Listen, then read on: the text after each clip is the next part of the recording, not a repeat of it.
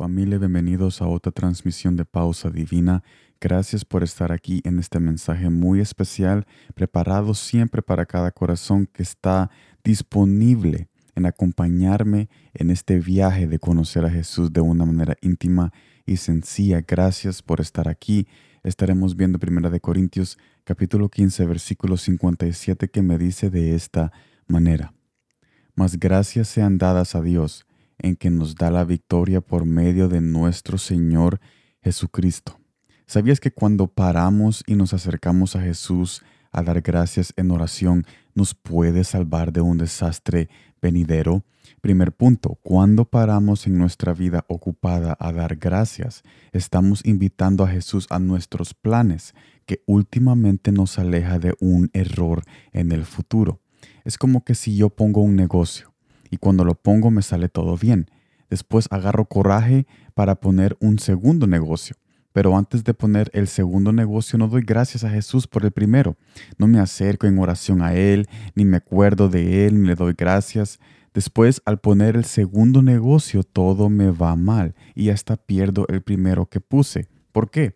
Quizás tú me dirías que me dejé ir en mis emociones y falta de coraje o falta de entendimiento. Y, está bien, es una declaración aceptable, pero aunque lo hubiera hecho con inteligencia y maduramente en poner el segundo negocio, al no tener la compañía de Jesús, me pierdo de escuchar su consejo y sabiduría. ¿Y cómo tengo la compañía de Jesús? Cuando yo me acerco a Él y le doy gracias por las primeras obras para que Él me aconseje a las segundas obras que yo quiero hacer o estoy anhelando hacer, dándome esos consejos y esa ayuda que yo necesito para poder tener aquello que yo deseo de una manera que no voy a perderlo todo. Segundo punto. Detenerse a dar gracias en oración y humillación nos acerca más a la sabiduría de Jesús y sus consejos eternos. También invitamos su compañía en nuestro caminar que nos aleja de una trampa venidera.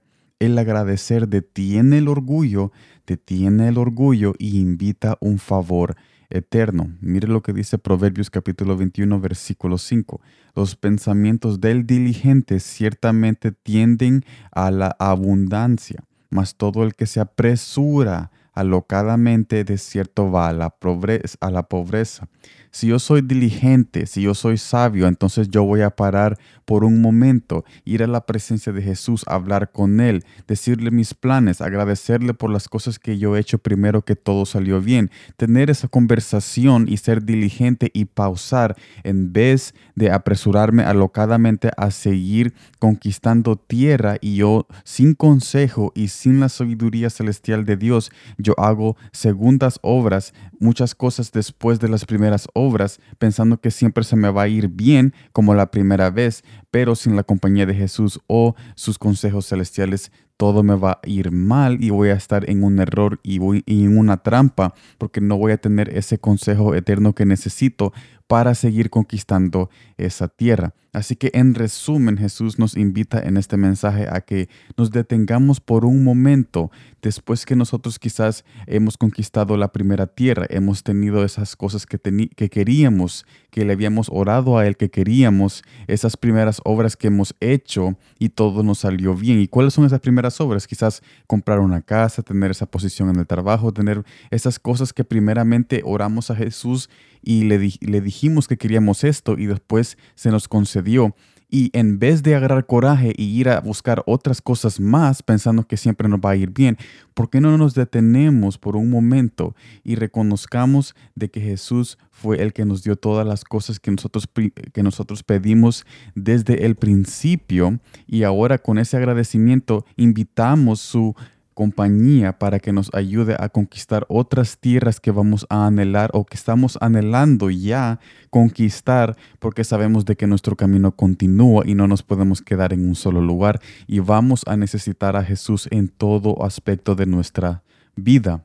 Es importante hacer las cosas con su favor y no con el orgullo que viene después de que Él nos concedió aquello primero que le pedimos desde el principio.